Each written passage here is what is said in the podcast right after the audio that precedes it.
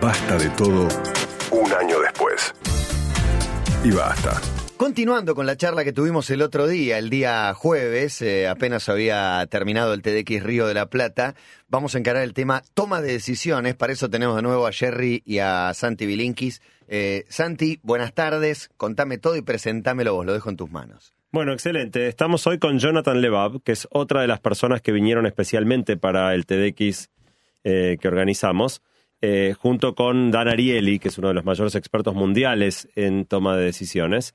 Eh, y en particular, Jonathan se dedica específicamente a esto, a la psicología y las trabas que existen en nuestra toma de decisiones y cómo a veces actuamos de manera que no parece exactamente racional. El otro día hablamos de la toma de decisiones vinculada al asco, perdón, o cómo el asco podía modificar de algún modo la toma de decisiones. Esto está más orientado al consumo, ¿verdad? Exactamente, exactamente. Jonathan ahora nos va a contar un poco más, pero eh, él se especializa en todo lo que tiene que ver con decisiones eh, relacionadas a la compra eh, y también nos muestra con algunos ejemplos que asustan bastante cómo ciertas decisiones muy trascendentes para nuestra vida pueden estar afectadas, por ejemplo, por a qué hora son tomadas. Jonathan, gracias por venir. Muchas gracias. Muchas gracias por tenerme. Es profesor adjunto de marketing de la Escuela de Graduados de Negocios eh, de Stanford.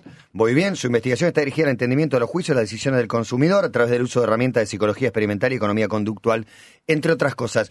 Bueno, quiero saber cómo, cómo empezaste a, a entrarle al tema. Estoy roto. ¿Cómo empecé a entrar al tema? Eh, estaba en el tercer año en la facultad en Princeton y tenía que elegir un curso para tomar en el segundo semestre. Estaba considerando varios cursos y no sabía qué hacer, entonces eh, la llamé a mi vieja. Dije, estoy considerando curso A, B, C y acá un curso de ciencia de decisión, psicología de decisión y, y, juicio, y lo enseña un tal de Can, Can no, no lo pronuncio bien. Me dice, ah, Kahneman, sí, él es muy famoso, es un tipo muy famoso, toma su curso. Dije, está bien, es famoso, toma el curso. Premio Nobel, le aclaremos. No, no, no. En ese, no sabía, eso fue, eso, fue sabía que era reconocido, nada más. Eso fue en el 95 y mi mamá lo conoce porque ella es psicóloga, un neuropsicóloga, y dijo, este tipo es muy conocido, tómate el curso. Y yo tenía 20 años, que, que, que académico es conocido. Em, entonces, me, entonces tomé el curso y me encantó, realmente me encantó. Y el último año en Princeton, para graduarnos, teníamos que escribir una tesis. Entonces, y teníamos que tener, cada alumno tenía que tener un asesor. Y me gustó tanto el profesor Kahneman que dije, yo quiero que él sea mi asesor y voy a escribir la tesis sobre lo que él quiera, porque solo para trabajar con él. Y entonces escribí una tesis sobre em, cómo se evalúan los bienes que no tienen valor de mercado, pero sí tienen valor económico. Por ejemplo, una cebra. ¿Cuánto vale una cebra? ¿Cuánto pagarías por una cebra? Pero tiene un valor de mercado, supongo que los que tienen un zoológico lo sabrán, ¿o no? No, en los zoológicos se donan las cebras. Ah, sí. Pero poner la cebra, o sea, la cebra no se vende. Yo no le puedo venir a Jerry y decirle, mira, Jerry, yo te vendo mi cebra. Yo justo estoy buscando una. Estás, buscando una cebra. Entonces, hay un mercado de uno. Em, pero aparte hay, pocos que, buscan comprar una jirafa. Jerry, te ve una jirafa. Jirafa no necesito. No, no necesitas jirafa. ya tenés. Ok, perfecto. ¿Y cuánto vale una cebra? Y bueno, ¿cuánto vale? Esa es la pregunta. ¿Cómo sé cuánto vale un chocolatín? Voy al negocio, veo los precios, o sea, hay un precio de mercado, cuánto vale un coche, hay un precio de mercado, si te lo quiero, yo te quiero vender un coche, hay un precio, miramos un librito. Una cebra no hay precio. Entonces, ¿cómo se evalúan? Y resulta que lo que se hace es que se, se pregunta a la gente, se dice, mira, ¿cuánto, ¿cuánto pagarías vos por una cebra? Eh, Seis mil dólares. Seis mil dólares. Depende en qué estado. ¿Es mucho? Sí, yo, depende en qué estado. no, no, no. Una cebra buena, que va al gimnasio en buen estado. No, sí, todo bien. No, es un poco más cara entonces. Un, un poco más, sí. Y entonces, eh, la razón que se... La, cebra tiene valor porque hay gente que dona dinero para salvar a las cebras. Ajá. O, y, es, eh, la, la, pregunta en particular se aplica en situaciones como cuando eh, no sé si se acuerdan, pero en el 92 el Exxon Valdez, era, un, era una frigata grande de Exxon, volcó millones y millones de barriles de, de nafta en, en, Prince William Sound en, en Alaska. hizo mucho daño al, al, ambiente. Murieron peces, murieron tobichitos, pájaros. Y, y, se le hizo un juicio a, a Exxon porque tenían que, tenían que pagar em, daños. daños. Entonces, eh, la- pregunta es cómo se valorizaban esos... ¿Cuánto es- vale un sí, pingüino ¿cuánto, empetrolado? cuánto, cuánto vale un pingüino petrolado? ¿Cuánto vale el, el daño que le hacemos al Es- medio ambiente? Exactamente. Entonces Claro. lo que se hace, entonces se, se desarrolló un método de hacer preguntas. Y yo te muestro, por ejemplo, eh, la bahía con el petróleo y sin el petróleo. Te pregunto cuánto pagarías para que esta bahía, no tenga el petróleo. Entonces, y así se van calculando, sumando los números. Entonces, eh, lo que yo estudié era cómo es que la gente responde a esas preguntas. Y eso fue con el profesor Kahneman y me gustó tanto. Yo soy una persona muy distraída, muy hiperactiva y me podía sentar 5, 6, 7, 8 horas estudiando eso, escribiendo sobre eso, leyendo artículos. eh, y ahí concluí que tengo que hacer, quiero seguir estudiándolo. Entonces fui y le pregunté dónde sigo estudiando. Me dice, bueno, ahora se hacen todo este, este tipo de investigación, se movió a las escuelas de comercio, a marketing o a management. Y me, me dijo, hacete un PhD. En la radio. Bueno, pero ahí me contaste como el comienzo de tu, de tu interés. Y quiero saber qué descubriste cuando, cuando empezaste a investigar bien por adentro. Y bueno, lo que yo estudio es el cansancio, la idea del cansancio de, de cuando, cuando ya no das más, eh, buscas simplificar, entonces tomar, hacerlo simple es lo que está. Bien, O vas con el status quo, ok. o vas con lo que te recomiendan. En vez de decir, bueno, sabes que quiero resolver este problema, voy a pensar en todos los, los en mis preferencias y en qué aspectos me importan. Digo, sabes qué, me voy con esto y chao. Claro, uno tiende a pensar en general que siempre tener más opciones es mejor. Eh, y en realidad anoche conversábamos acerca de un ejemplo que me parecía muy, muy claro para mostrar lo contrario, ¿no? Imagínate que vas a un restaurante donde en vez de pagar, te vas a comer, no sé, una milanesa, en vez de pagar eh, 20 pesos la milanesa, el tipo te dice, yo te, yo te voy a cobrar 20 centavos por cada bocadito que te metas a la boca. Cada vez que vos cortes un pedazo y te metas un pedazo a la boca, 20 centavos. Yo me voy a parar al lado tuyo, voy a ir mirando, cada vez que te pones el en la boca, hago una anotación y al final te cobro nada más que lo que comiste. Si vos dejás media milanesa en el plato, yo no te cobro. Si te comes toda la milanesa, que va a estar cortada, Si la te corto va a dar justo los mismos 20 pesos. ah, ok. Con lo la, cual, la quería cortar en tres pedazos y meterme unos bocados gigantes. no, está, cor- está cortada de una manera, suponete que, que vas a gastar lo mismo, pero si vos comes menos, Claro. gastas menos. Uno pensaría que eso es mucho mejor, porque entonces no me van a cobrar por comida que por ahí no como, y si me la como toda, gasto los Lo mismos. mejor 20. es comer relajado. Ahora, claro, pero pensás si cada vez que te estás llevando el tenedor a la boca tenés que pensar, el próximo bocadito, ¿me vale la pena lo que me van a cobrar? Puede ser una buena dieta. Pues sí, bueno, pero en definitiva te arruina completamente la experiencia de Claro. comer porque el esfuerzo de, de con cada bocado tomar una decisión te saca del disfrute del sabor. Eh, y en definitiva, eh, creo que, que el, el planteo tiene que ver con eso. Y Jonathan en, en el TDX daba un ejemplo que para mí era muy gráfico respecto, por ejemplo, de la ropa que uno se pone a la mañana. Uno tiene capacidad a lo largo del día para tomar X número de decisiones. Ese número no es infinito. Y vos empezás a gastar, gastar recursos mentales, ¿no? Entonces, si vos te gastás los recursos mentales pensando en media hora, bueno, me pongo este pantalón o este otro, y esta remera o esta otra. Depende cómo esté distribuido. con La mujer para mí tiene una capacidad especial para dedicarle a la toma de decisión de la ropa que no sé si afecta a todas las otras decisiones. Tal vez sí, las afecta a Bueno, todas. él mostró una nota que del de, del presidente de Estados Unidos, Barack Obama, donde él decía que él se pone todos los días, se viste igual, del mismo traje del mismo color, con una camisa del mismo color, con una corbata del mismo color, porque él tiene que tomar muchas decisiones importantes a lo largo del día y no quiere gastar sus recursos mentales pensando qué ropa se pone. Mirá que bien, mirá que bien. O sea que deja eh, las decisiones las deja para lo importante y no para la ropa, que podría ser secundario. Sin embargo, después los políticos ves que es fundamental si se puso una corbata roja, subió un 2%, si cambió el atuendo, no sé. También otros estudian otras cosas y, y Sí, no, la psicología del votante de acuerdo a la ropa que usa el candidato. Lo que hace Barack Obama es que em, tiene dos colores de, en realidad tiene dos colores de trajes, gris o azul. Corbata roja, O sea, una- un- un- unos colores básicos de corbatas y chao, o sea, no, no gasta tiempo en eso. No gasta recursos, más, más que tiempo no gasta recursos. ¿te parece bien? Está ahorrando Sí. verdaderamente Mira, capacidad prefiero- de decisión. Dado que vivo en Estados Unidos, prefiero que Barack Obama se guarde la energía que tiene para las decisiones importantes que van a cambiar nuestra vida ahí a, la- en- a meterla en, en la ropa. Sí. Acá nuestra presidenta hizo lo mismo, optó por el negro hace dos años y mantiene, ¿no? Pero no, no sé, no quiero hacer comparación. No, le queda muy elegante además. No vamos, no vamos a criticar a la presidenta. Es interesante cómo incide en las decisiones importantes. Hablabas vos de comprarte un auto y demás. Yo que me he visto, no sé, ante la posibilidad de mudarme y eso, te pones, no sé, a ver por un barrio casas, Sí. te pones a buscar por internet, te pones a buscar por el diario, y en un momento abandonás. Sí. Claro. Son tantas las Sí. opciones que decís, bueno, lo voy a dejar para otro día, que tenga más tiempo, que esté más relajado. Eh, es, ¿Esto está bien? ¿Es mejor tomar decisiones cuando uno está descansado? Es mejor de tomar decisiones determinadas. Bueno, de- depende. Depende. Eh, porque lo que nosotros estamos asumiendo es que cuando, cuando nosotros tomamos la decisión que es por defecto o cuando simplificamos, estamos haciendo una decisión que es peor. Pero no necesariamente es cierto. No necesariamente es cierto. O sea, por ejemplo, en el, en el- en el ejemplo de los autos, quizás em, la compañía, la- el, el fabricante, cuando lo que te ofrece por defecto es algo que el fabricante sabe que a la gente en general le gusta. Ajá.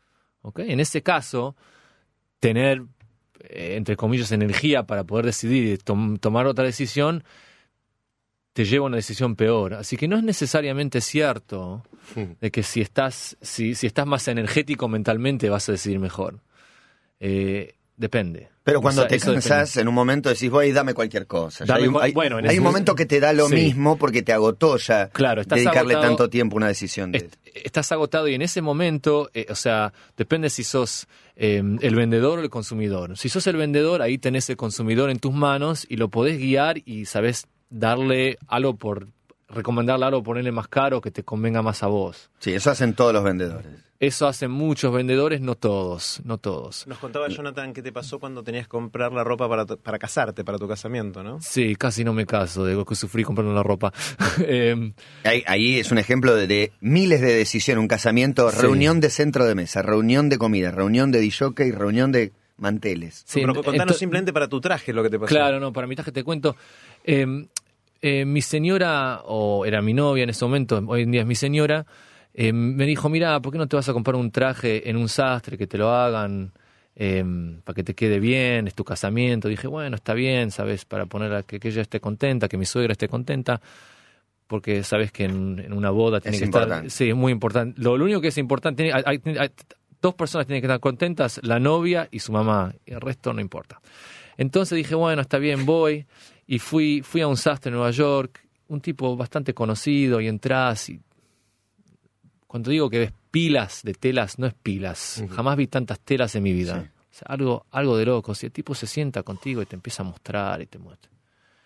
Y a vos te parecen todas iguales. Me- después de un Te rato empieza a dar lo mismo. te empieza a dar lo mismo, te empiezan a parecer Traje todas rosa. iguales, porque ¿cómo, si, cómo decido, cómo decido si, eh, cómo, cómo decido qué traje comprar? Me empiezo a simular en mi cabeza cómo va a ser tener este traje en, la, ca- en el casamiento. Si me he visto en azul, cómo va a quedar con mi piel, con, con yo qué sé, con el conjunto que, que van a tener la otra gente puesta, cómo va a quedar, nos vamos a casar en Miami en la playa, queda bien con la playa, va a quedar buen contraste con la arena, no sé, eso es toda una serie de cosas.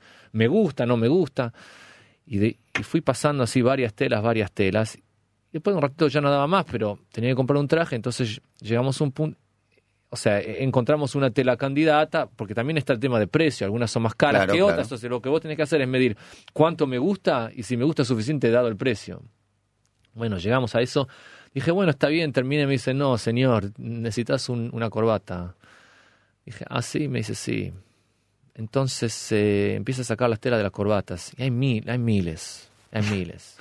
Ponle, tenés cinco, seis, este, te- tenés diseños, tenés el mismo diseño, tenés en cinco, seis, siete colores. Me dice, no, este es más azul, este es más gris. Yo veo, me- o sea, ya no daba más, me era todo igual. Al final dije, mira, recomendame un, un par de corbatas que queden bien con la tela que elegimos. Me dice, está bien, está bien, ahora me voy. Me dice, no, señor, ahora tenés que elegir el, el- el estilo. Parece que hay muchos estilos, yo no sabía, yo no había tenido traje antes, yo soy un tipo de, de voy con manga corta y jeans.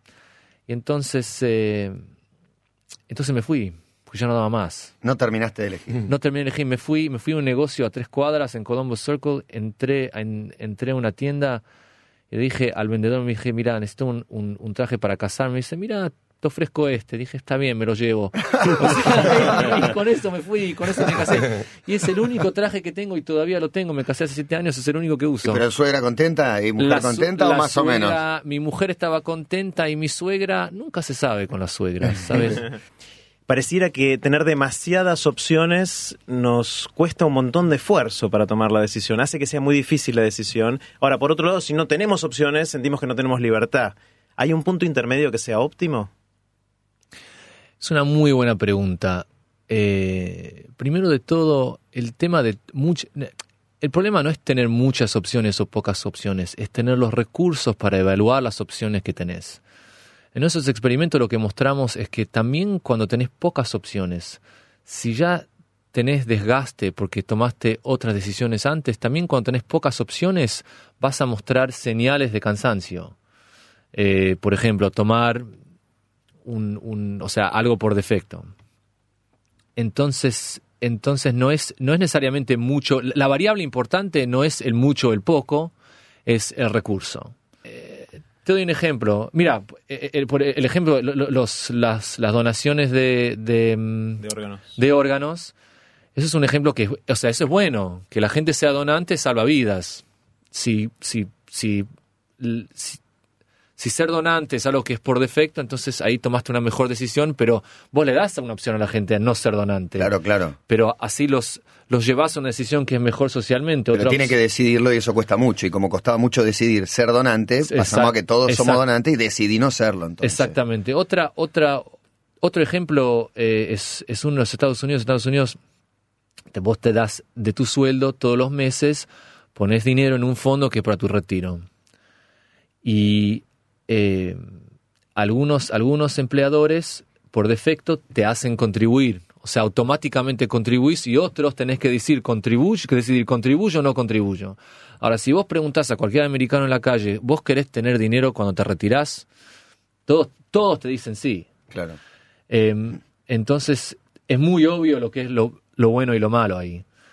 Eh, sin embargo, aún lo, lo- lo que se ha mostrado es que el, el- el determinante más importante de, que, de si la gente contribuye o no es si por defecto, si automáticamente se contribuye o si automáticamente no se contribuye. Entonces uno, sí, es, una, es manipular a la gente, pero es se puede manipular a la gente para Con su buena bien. intención. No, Puede un, ser ej- mucho un ejemplo interesante que contó Jonathan en su charla en TEDx tiene que ver con, con la libertad de los presos. Él contó un ejemplo de jueces que tienen que tener presos que van viniendo a ver si el juez los deja en libertad o los hace seguir cumpliendo su condena en la cárcel. Y uno pensaría que una decisión tan trascendente para la vida de una persona no se va a ver afectada por el cansancio. Él mostró una gráfica que era qué porcentaje de los presos salen en libertad eh, según los diferentes momentos del día. Y el juez empezaba liberándose. Eh, El juez no, los jueces en No, promedio no, no, que... es- es- es un que- juez. Ah, ok, un juez. Sí. Arrancaba con, con 60% de presos en libertad y a medida que se iba cansando llegaba a cero. Había determinada hora donde no dejaba salir a nadie. O sea que si tiene 20 carpetas y yo soy una de ellas,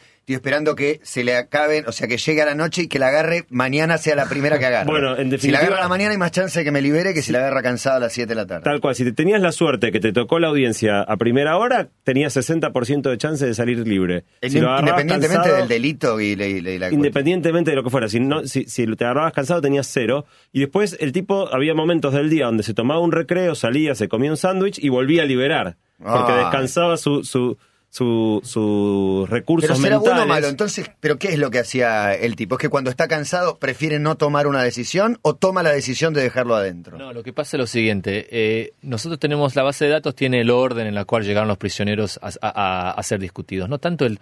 O sea, sabemos el tiempo del día, pero lo importante en este caso es el orden. Algunos días empiezan a las 8, otros días empiezan a las 9. Eh, o sea, lo importante no es saber 8 o 9, pero es saber que vos fuiste primero. Entonces tenemos, y, y después de un par de horas que el juez va tomando las decisiones, y la- el, el- el orden es arbitrario. El orden de, de- de llegada de los prisioneros, el orden es arbitrario. Eso es muy importante, porque si él toma los prisioneros más, con con los casos más fáciles al comienzo, obvio que los va a liberar. Y los más difíciles más tarde, Claro. obvio que no los va a liberar.